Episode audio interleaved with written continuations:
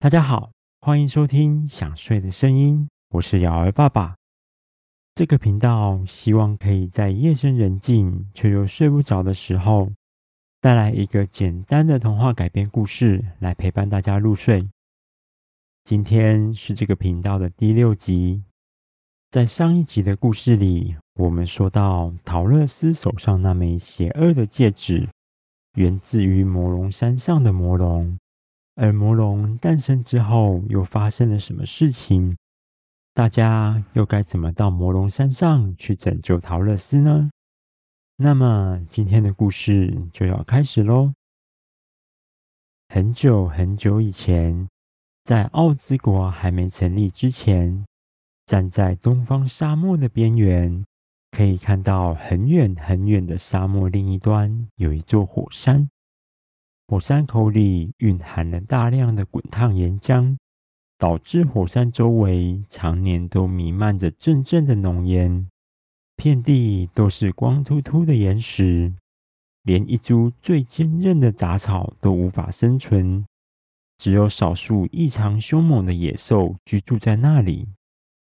有一天，大地开始摇晃着。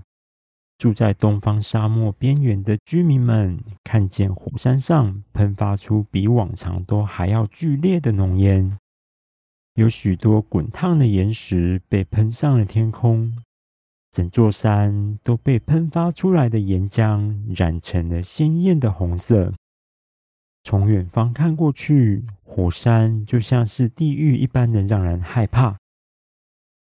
突然，从火山口传来一声非常强大而且令人战栗的怪物吼叫声。那个声音的力量大到整个沙漠都听得见，就连离火山最遥远的国家也都听到了。随后，一只全身鲜红的巨大火龙从火山口的岩浆中爬了出来。它身上拥有着鲜红色的坚硬鳞片。连滚烫的岩浆都无法溶解，从它充满利牙的大口中，能够喷出灼热而且耀眼的火焰。它强壮的四肢上都有着坚硬的利爪，轻轻一抓，连火山上的岩石都会碎成了粉末。它拥有坚韧的巨大翅膀，能够让它连续好几天都盘旋在天空中，无人能敌。那只火龙随后展开了巨大的翅膀，朝着附近的国家飞了过去。它所经过的地方都燃起了熊熊的火焰，造成了非常严重的伤害。它的眼神就像是在跟人类的世界宣告自己有多么的强大。从此，人们称那座山叫做魔龙山。而山上栖息的那头红色火龙就被称为魔龙。那一天过后，周遭国家的国王们生怕魔龙又会来袭击自己的国家与村庄，于是陆陆续续的派出军队去讨伐魔龙。但是人类的力量终究无法跟魔龙强大的力量对抗。毕竟，魔龙随口吐出来的火焰就能够一次把整个军队消灭的呀。所以，前方讨伐魔龙的人，从来没有人可以活着回来。人们无时无刻都惧怕着魔龙，而魔龙就这样统治着人类世界好长好长一段时间。魔龙非常喜欢闪闪发亮的东西。所以，他每次外出袭击村庄之后，就会把村庄里闪闪发亮的金银财宝都带回魔龙山，并把它们收藏在一处山洞里面。日子久了，魔龙所收藏的金银财宝已经多到在山洞内形成一个又一个的金色山坡。那可是每一个坏心肠想要不劳而获的人。都想要占为己有的巨大宝藏呀！平时魔龙就会睡在他的宝物上面，虽然偶尔会有小偷想要偷偷摸摸的潜入山洞将宝物偷走，但是这些人只要一触摸到宝物，魔龙就会马上感觉到小偷的存在，而从睡梦中苏醒。胆小的小偷看见魔龙醒来，就双腿发软，连逃都没办法逃跑。胆子大一点，还有能力逃跑的小偷，也都跑不过魔龙飞行的速度。就这样，那些小偷就跟前往讨伐的军队一样，全部都被消灭了。从来没有任何人能成功的从魔龙手上偷走宝物。但是，即使如此，许多国家的国王都还是贪心的想要获得那巨大的宝藏。于是，纷纷寄出了丰厚的悬赏奖金，想要吸引厉害的勇者前往讨伐魔龙。只要自己所招募的勇者将魔龙打倒了，自己就可以名正言顺的将整座宝藏山纳为己有。而且，因为有了打倒魔龙的功劳，还能获得其他国家的尊敬，国王们。个个都打着这样的如意算盘，开始招募勇者。虽然丰厚的悬赏奖金确实吸引了许多勇者前往讨伐魔龙，也有不少实力相当厉害的勇者成功让魔龙坚硬的身体受了一点伤害。但是这些人最后还是抵不过魔龙的强大力量，全部都被打倒了。而且让魔龙受伤的举动彻底激怒了魔龙，导致生气的魔龙开始四处攻击周遭的国家与城市，造成了非常严重的后果。他们的国家支离破碎，人民也伤亡惨重。但是魔龙并没有因此平息怒火，而是飞越了广大的沙漠，朝着更遥远的国家飞去。准备彻底消灭其他也想要夺走他心爱宝藏的贪心国家。这时，有一个穿着翠绿色长袍的男巫师，独自一个人来到了沙漠里。他举起了手中由翡翠制成的魔杖，朝着天空一挥，原本浓烟密布的天空逐渐被乌云笼罩，随后下起了狂风暴雨。魔龙发现了异状，并且被暴风雨阻挡在沙漠的中央。他飞到了男巫师面前，愤怒地说：“小小的人类也想阻挡我的脚步吗？”男巫师丝毫没有惧怕的样子，对着魔龙说：“你的行为导致许多宝贵的生命消失，我不会再让你造成更多的牺牲。”我要在这里挡下你的脚步，彻底消灭你。魔龙一听完，就深深的吸了一口气，随后张开巨口，朝着男巫师喷出了熊熊的火焰。男巫师见状，将手中的魔杖一挥，形成了一道强大的龙卷风，阻挡在他们两个之间。而且，龙卷风吸收了周遭的暴风雨，变成了水龙卷风，浇熄了魔龙的火焰。随后，在闪电与雷鸣之中，一道强大的雷击打中了魔龙的胸口。那原本无坚不摧的鳞片，居然被闪电打出了深深的伤痕。魔龙不可置信地看着自己受伤的胸口。愤怒地朝着天空大吼一声后，迅速飞过去，并举起手上的利爪朝男巫师挥去。这时候，男巫师手上的魔杖又是一挥，沙漠里突然升起一道翡翠般的透明石柱，挡住了魔龙的利爪。这道石柱坚硬到连魔龙都无法轻易的抓碎。随后，男巫师引来更多道强大的雷击，一下又一下的劈在魔龙身上，在他身上造成了无数个致命的伤口。随后，男巫师高高举起了魔杖，那翠绿色的翡翠魔杖吸收了好几道闪电后，发出了耀眼的白色光芒。魔龙清楚的了解，那是一道相当强大的魔法。他也第一次感受到了危险的气息，并下意识的想要逃离魔杖的攻击。他展开了艳红的双翼，直直的朝着魔龙山的方向逃跑。但是男巫师魔杖里的闪电还是快了一步，一道耀眼的白光打中了魔龙的头部，对魔龙造成了巨大无比的致命伤害。受伤的魔龙坠落到沙漠里，他已经没有多余的力气飞回魔龙山。他也了解自己已经逃不了，也打不赢这名男巫师，于是临死前，将对男巫师的愤怒、不甘心，以及对宝藏的眷恋，用自己仅剩的邪恶力量凝结成一枚金戒指，试图透过那枚金戒指的力量，在往后的日子里再度复活。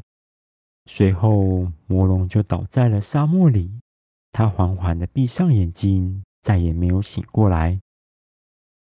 随后赶到的男巫师着急地来到魔龙身边，寻找那枚充满邪恶力量的金戒指，试图要销毁它，却发现不管怎么找都找不到。那枚金戒指就这样随着魔龙的死亡而消失，再也没有出现在人类的世界里。一直到奥兹大王透过水晶球看见金戒指出现在桃乐丝的手上。才了解，原来他一直藏在魔龙山，等待着复活的机会。魔龙的故事说完，天花板的乌云也渐渐消散。这时候，杰克开口询问南方女巫说：“既然大家都没看过那枚金戒指，那为什么奥兹大王会知道桃乐丝手上的戒指就是魔龙的金戒指呢？”葛琳达回答说。那名穿着绿色衣服、手持翡翠魔杖的男巫师，打倒了从来没有人可以战胜的魔龙之后，成为了整个世界的英雄，并受到众人的爱戴。随后，他建立起一个巨大的王国，而他在王国的中心建造了一个由翡翠打造的城市，并且住了下来。稻草人听完南方女巫的描述后，惊讶地从椅子上跌到地面。他结结巴巴、紧张地问：“难道那名男巫师就是奥兹大王吗？”格琳达点点头，表示稻草人猜的没错，并接着说：“那名男巫师就是奥兹大王，所以奥兹大王当时看到桃乐丝手上的戒指时，才会这么困扰着。”稻草人说：“既然当初打败魔龙的是奥兹大王，他现在应该也有足够的力量，可以到魔龙山去解救桃乐丝。如果由他出马，应该很快就能救出桃乐丝了。”南方女巫摇摇头，回答说：“这枚戒指的邪恶力量会影响拥有它的人，并借此让魔龙复活。”桃乐丝因为有一颗纯洁善良的心，又有北方女巫的祝福吻痕，所以并没有完全被戒指控制。而奥兹大王是整个奥兹国的最后一道防线。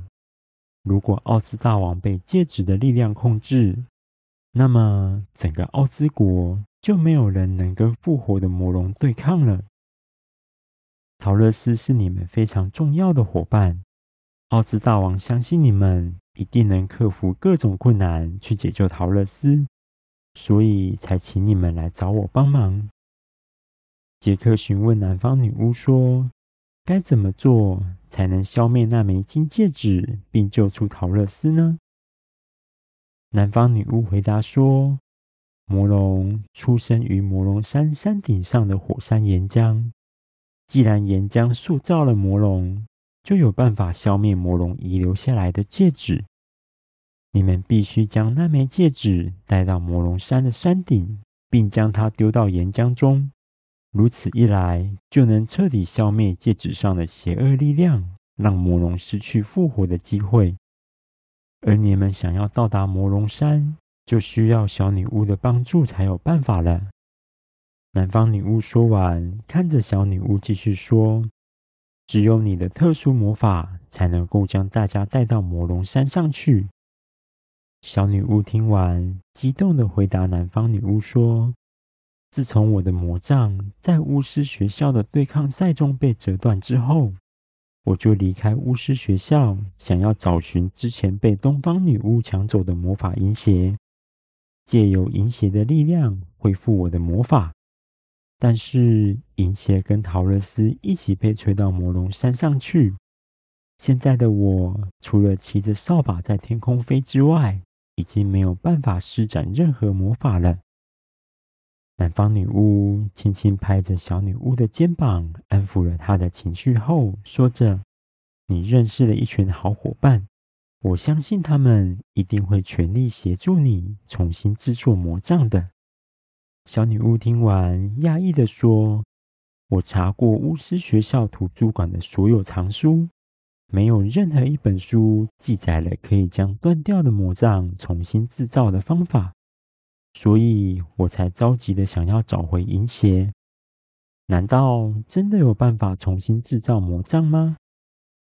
南方女巫回答说：“为了防止魔法的力量遭到滥用。”所以，制造魔杖的方法并没有记录在任何一本书里，只有巫师学校的校长才会知道这个秘密。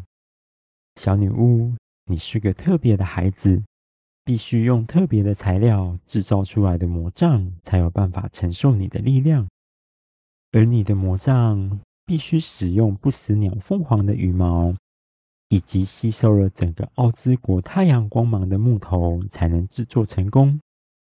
铁皮樵夫应该知道哪里可以找到这个特别的木头，对吧？铁皮樵夫拍拍胸脯说着：“如果您说的是东方森林里的巨树，我是知道的。那棵巨树是东方森林里最高大的一棵树。当太阳从东方升起时，它就比其他的树木更早开始吸收着太阳的光芒，一直到日落为止。”我可以带大家去找那棵巨树，凭着我的斧头，一定能将它砍倒，并取下它最顶端的树梢，来打造出最棒的魔杖。但是凤凰的羽毛，我就不知道要去哪里找了。铁皮樵夫说完，转头看着大家，但是每个人都摇摇头，表示不清楚要到哪里才能得到凤凰的羽毛。大家也从来都没有看过凤凰，连它长什么样子都不知道。南方女巫说：“你们先别担心凤凰羽毛的事情，凤凰不是任何人想见就能见到的生物，只有心灵纯净并且被它认可的人才有机会见到它。